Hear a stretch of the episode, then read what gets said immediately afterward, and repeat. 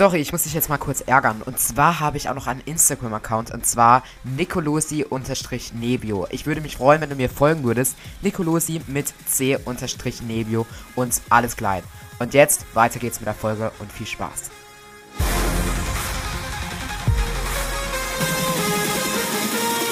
Die Arbeit im Studio hat mir voll viel gegeben. Ich konnte es nicht mehr totschweigen. Dieses ständige Leute Angst machen und Leute in Panik versetzen. Äh, wehe, du hörst auf. Also musst mindestens noch zehn Jahre machen. Ich bin so gespannt, wie es mit dir weitergeht, wo das hingeht. Und das ist die Jugend quatscht mit Nebi Nicolosi. Hallo und herzlich willkommen zu einer neuen Folge von Die Jugend quatscht und heute mit Julia, Julia Epphardt. Herzlich willkommen. Hallo, Wie- schönen guten Tag. Wie geht's dir? Wo bist du und was machst du? Also mir geht es ganz prima, weil es ist Freitag, da geht es immer ganz gut Ja. vom Wochenende. Ähm, ich bin in Leipzig und ich Mhm. arbeite bei der Stiftung, bei der Stiftung Deutsche Depressionshilfe. Und ähm, ich bin hier für das Thema Jugend, Jugendliche ein Mhm. bisschen verantwortlich. Genau. Es freut mich sehr, dass das Interview jetzt geklappt hat, ähm, denn ich denke, das Thema ist von großer Wichtigkeit und es ist auf jeden Fall wichtig, ähm, darüber zu berichten, denn du hast es gerade angesprochen, du arbeitest bei der Deutschen Depressionshilfe und da würde ich dich einfach mal einladen zu sagen, was macht äh, diese Organisation ähm, und was ist deine Arbeit täglich?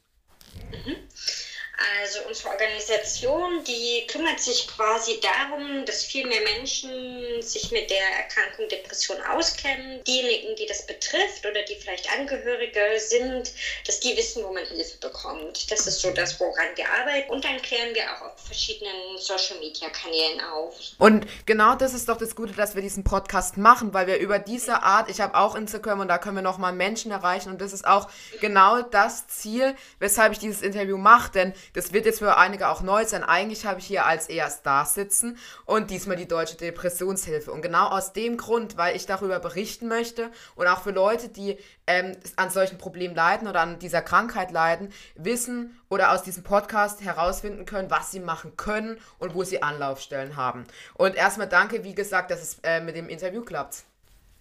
Ich fühle mich geehrt, dass ich hier neben den Stars reden kann. Ähm, wenn ich eine Depression habe oder merke, ach, ich habe jetzt die Anzeichen dafür, ich habe einfach diese Anzeichen dafür. Was mache ich? Wo kann ich mir Hilfe suchen? Das ist die erste Frage. Ähm, in erster Linie ist es halt eine Erkrankung. Ne? Das ist keine Laune, die man mal so hat. Und, oder auch kein schlechter Tag oder eine schlechte Phase, sondern es ist tatsächlich eine waschechte Erkrankung. Ähm, die merkt man an so einer depressiven Stimmung, also dass man sehr niedergeschlagen ist, traurig, manchmal aber auch gar nichts fühlt, also dass man ähm, ähm, man hat keine Lust mehr auf das, was einem sonst Spaß gemacht hat. Und man kann sich ganz schwer aufraffen. Also das ist schon schwer, morgens aufzustehen und in die Schule zu gehen oder auch Freunde zu Aber das werden jetzt, ähm. Das werden ja jetzt ein paar Leute denken, ach, für mich ist es jeden Morgen schwierig, aus dem Bett zu kommen. Wie unterscheide ich das? Genau, das ist nicht, weil man keine Lust hat, im Sinne von, die Schule ist doof und anstrengend, ähm, sondern dass man auch nicht mal Lust hat auf die Dinge, die schön sind. Ne? Also jetzt irgendwie die Freunde und Freundinnen treffen solche Dinge oder auf die Hobbys, auf, weiß ich nicht, äh, nicht mal mehr auf Zocken zum Beispiel Lust hat.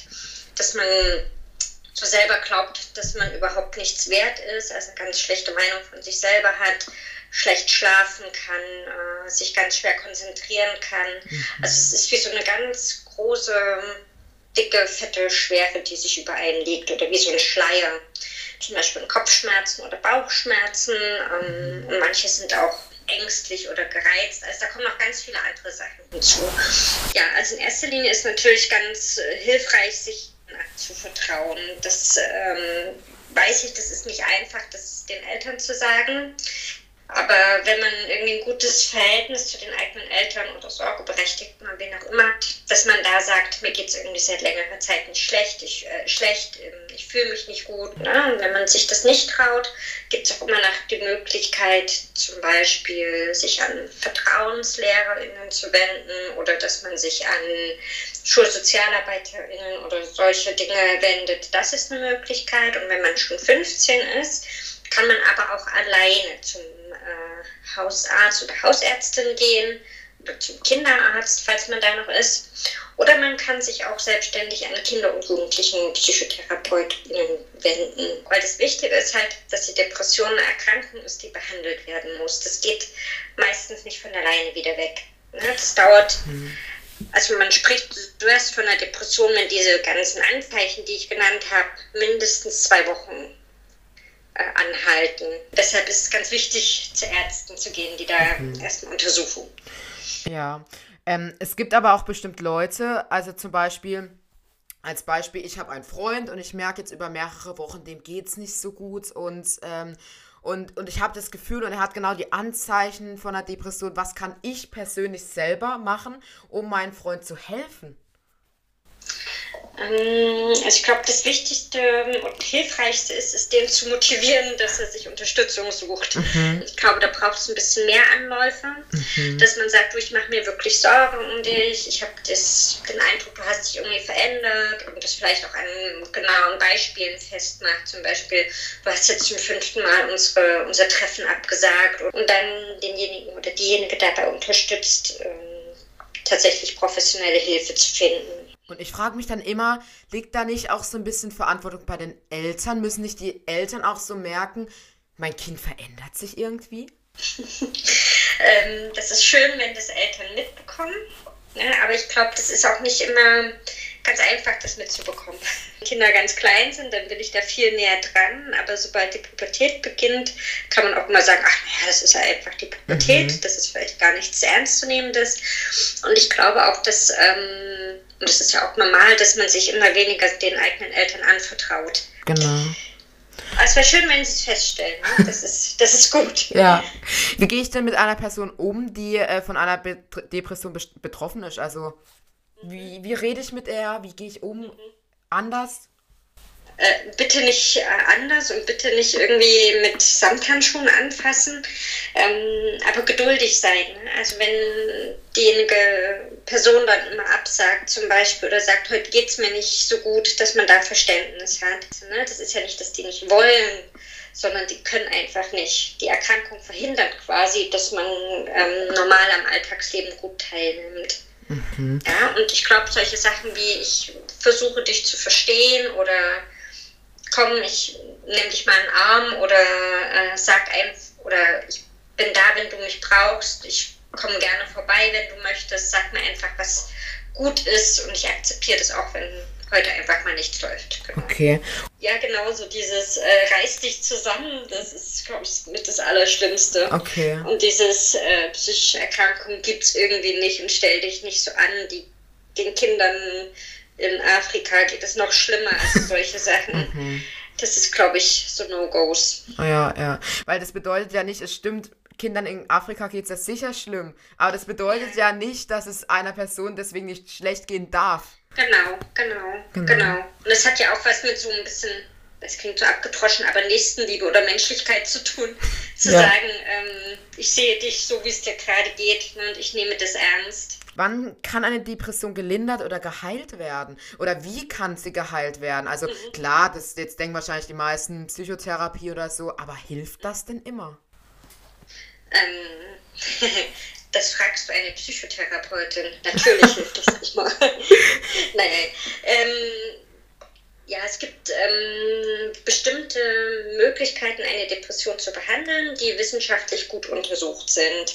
Und gerade bei äh, Kindern oder auch Jugendlichen ist Psychotherapie quasi die Behandlungsform der ersten Wahl. In ganz, ganz schweren Fällen, als wenn jemand ähm, auch Suizidgedanken, also Gedanken entwickelt, sich selber was anzutun ähm, oder gar nicht mehr in die Schule kann wegen der Depression, dann mhm. kann es auch sein, dass mit Medikamenten zum Beispiel behandelt wird. Und es geht nicht darum, die Depression verschwinden zu lassen komplett, ne? weil es ist oft so, dass die Depression in so Phasen kommt. Ne? Also es gibt Zeiten, da hat man die Erkrankung oder einmal und nie wieder, aber es gibt viele, die haben die immer wieder im Leben. Also wenn ich, weiß ich nicht, einen Diabetes habe, dann kann ich das auch nicht komplett heilen und sagen, ich habe das nicht mehr, sondern ich lerne damit umzugehen.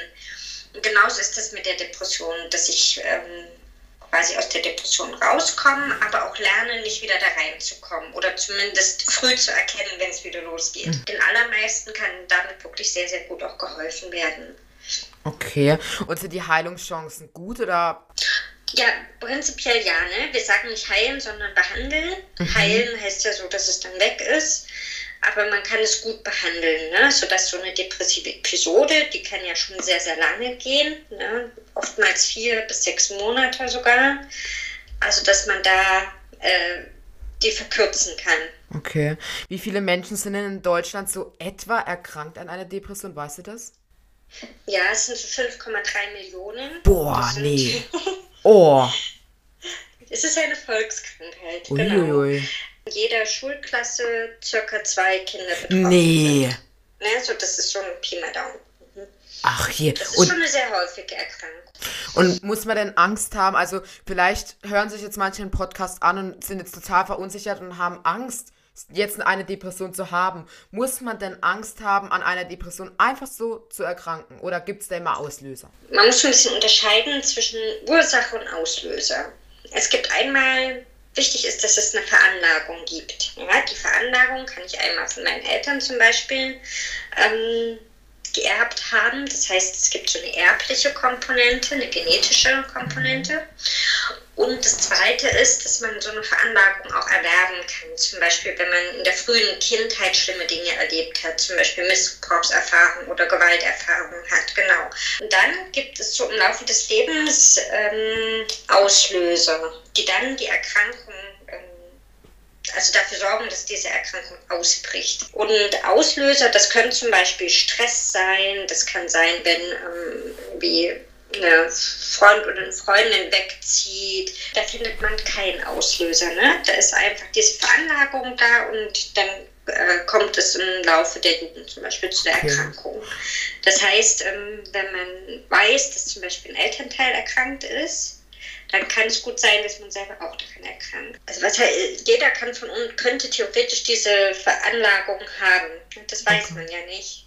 Und man muss keine Angst haben, die Erkrankung zu haben. Also wichtig ist, glaube ich, zu wissen, es kann sein, dass ich die bekomme und ich muss mir Hilfe suchen. Ja. wie gesagt, bei 5,3 Millionen, das kann einfach jeden treffen. Ne? Das kann Kinder, das kann Eltern, Großeltern treffen. Wie sehr, also ich denke, die Corona-Pandemie spielt oder hat im Moment einen großen Einfluss auch auf, ähm, auf mögliche Faktoren zur Erkrankung einer Depression oder noch schwerer machen, sage ich jetzt mal, oder Suizidgedanken vielleicht auch.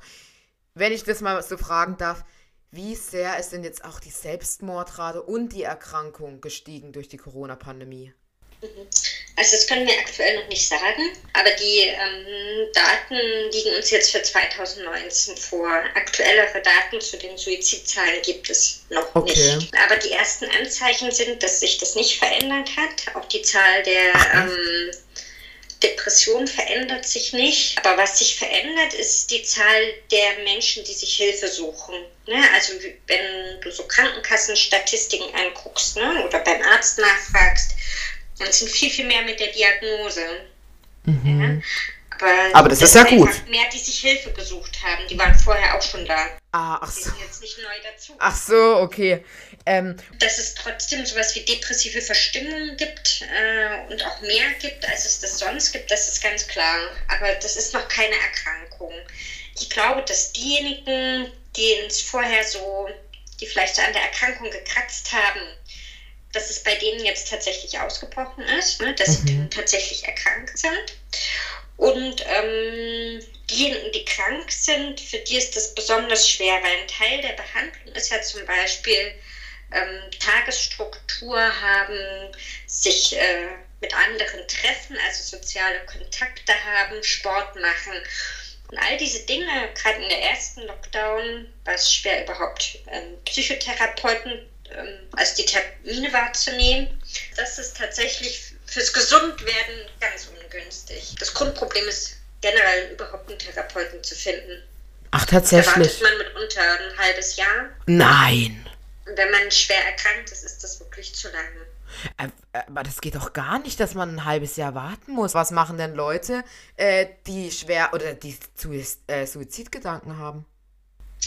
Also bei Suizidgedanken, das ist ja nochmal was anderes. Das ist ja auch ein Symptom der Depression, ne? dass man Suizidgedanken bekommt. Ähm, kann man immer in eine psychiatrische Klinik gehen ne? das, oder auch in, äh, den Notarzt rufen, wenn man in einer ganz, ganz akuten Krise ist. Ne? Das, äh, also, oder jemanden bitten, das zu tun, wenn ich das selber nicht kann. Mhm. Sehr, sehr krass. Also das hätte ich nicht gedacht. Also den Notarzt rum. Mhm. Ach, wow. Also das. Boah.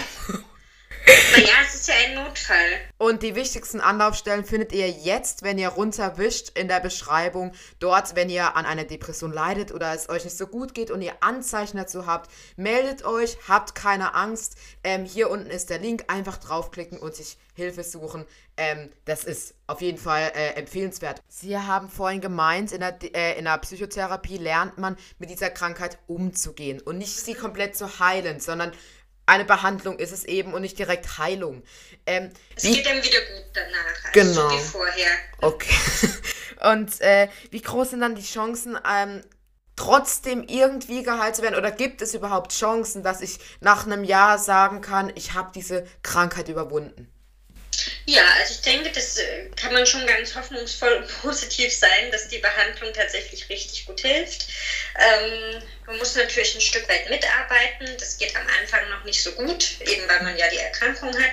Aber das geht so Stück für Stück dann besser, ne? dass man mhm. einfach auch in seinem Leben Dinge verändert und auch die Sicht auf manches verändert. Ne? Also so die eigenen Grenzen auch wahrnehmen und erkennen. Das ist auch mhm. alles Teil der Therapie. Und wenn man da eine Weile ist, dann geht es einem durchaus äh, wieder richtig gut. Okay. Und man spürt sich wieder selber und ist wieder man selber. Sehr, sehr schön. Ähm, wenn wir von einer Depression sprechen, dann denken wahrscheinlich die meisten direkt an, äh, daran, an das Zuggleis mit der Brücke oder so. Muss man denn unbedingt eine Depression haben und hat man dann immer Suizidgedanken? Ähm, nein, das ist nicht automatisch, dass man immer diese Suizidgedanken hat. Also das ist wirklich ein Alarmzeichen und es ist niemals, würde ich sagen, der spinnt doch nur rum, der macht das eh nicht. Das ist ganz, ganz falsch. Also hier wirklich zu sagen, ich nehme das super ernst und hier ist äh, Hilfe angesagt. Mhm. Immer, immer, immer. Lieber ja. einmal zu viel als einmal zu viel. Es gibt eine leichte, eine mittelgradige und eine oh. schwere Depression. Mhm. Das unterscheidet man schon. Ne? Mit der leichten Depression kann man zum Beispiel noch gut in die Schule gehen, hat aber diese gedrückte Stimmung. Und eine schwere Depression zum Beispiel muss häufig in der Klinik dann behandelt werden. Ne? Das ist nichts mehr, was man durch Psychotherapie alleine ambulant mit einem Termin die Woche lösen könnte. Okay. Ne? Da gibt es dann zum Beispiel einen Klinikaufenthalt über mehrere Wochen. Also da braucht man wirklich viel Hilfe und da sind dann häufig auch Medikamente mit erforderlich. Mhm. Ja, es ist wichtig ähm, zu sagen, dass die Depression eine Erkrankung ist, dass das nichts ist, was man sich aussucht und dass jeder und jede das Recht hat, äh, sich Unterstützung zu suchen und dass da niemand alleine durch muss es gibt die Hilfe, das ist ganz wichtig zu wissen. Mhm. Wir haben es vorhin erwähnt, es gibt verschiedene Nummern, wo man sich melden kann, die Nummer gegen Kummer und die ganzen Sachen. Ich werde jetzt in der Beschreibung die Nummer gegen Kummer ähm, erwähnen. Dort kann man auch äh, chatten, habe ich gehört. Oder haben Sie vorhin äh, hast du vorhin gesagt? Genau, ich glaube, da gibt es auch eine Online-Beratung. Okay, das heißt, ihr hört, man kann auch chatten, man muss nicht reden, äh, man kann auch einfach schreiben auf seinem Handy und das geht ganz schnell. Ich habe alles unten in der Beschreibung verlinkt.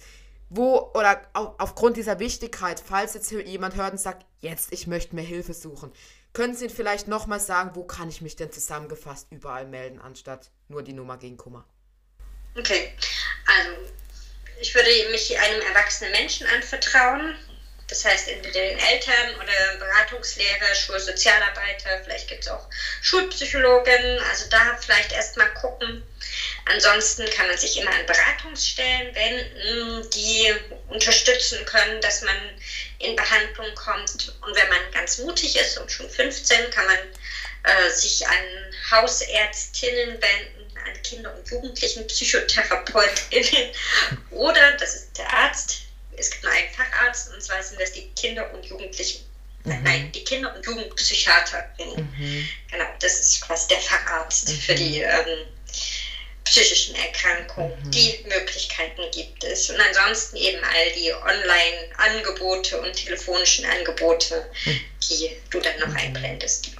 Was, äh, wenn ich jetzt eine, ein Schüler oder eine Schülerin in meiner Klasse habe und merke, also der Fall ist so akut, da müsste man eigentlich sofort handeln. Was mache ich dann?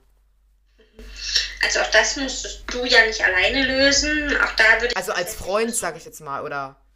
Mhm. Mhm. Ja, auch da würde ich versuchen, irgendwie Erwachsene mit einzubinden. Ja, also da Unterstützung zu finden, weil ich glaube, das ist auch für einen selber belastend, wenn man sieht, dass es jemand anderen schlecht geht und da vielleicht auch nicht so schnell helfen kann. Weil viele Betroffene, die reden da nicht so gerne drüber und äh, zeigen das auch nicht so richtig oder sagen, nee, das stimmt nicht, das bildest du dir nur ein, also würden dich quasi wegschicken. Deshalb ist, glaube ich, wichtig, dass man andere mit einbezieht, also nicht jetzt hier einen großen Kreis und eine Schulkonferenz einberufen, sondern gucken, ähm, dass man vielleicht mit einem Lehrer oder Lehrerin spricht, dass man das beobachtet hat oder vielleicht auch mit den eigenen Eltern, wenn da ein Vertrauensverhältnis da ist. Also gucken, ähm, ja, dass der irgendwie an Hilfe kommt und da auch dranbleiben und zuhören und eben nicht sagen, ja, jetzt will er halt nicht, dann lasse ich das, sondern äh, lieber zwei, dreimal nachfragen. Mhm. Aber ich glaube, da habt ihr dann selber auch die besten Worte. Das muss ich gar nicht vorformulieren. Ja, ja. Also, wie gesagt, ich, ich, es nervt, aber ich muss es nochmal sagen. Die Nummer gegen Kummer und Infos sind unten verlinkt. Klickt drauf, habt keine Angst. Es wird geholfen und man kann helfen. Und ich denke, das ist ganz, ganz, ganz, ganz wichtig zu wissen. Vielen Dank, Julia Epphardt, für dieses Interview der Deutschen Depressionshilfe. Vielen, vielen Dank. Das hat richtig viel Spaß gemacht. Mir auch. Ja, vielen Dank und äh, wir hören uns dann nächste Woche Freitag um 16 Uhr wieder zu einem neuen Podcast. Äh, wer dabei ist, ist wieder eine große Überraschung. Ich freue mich auf jeden Fall, wenn ihr das nächste Mal wieder einschaltet.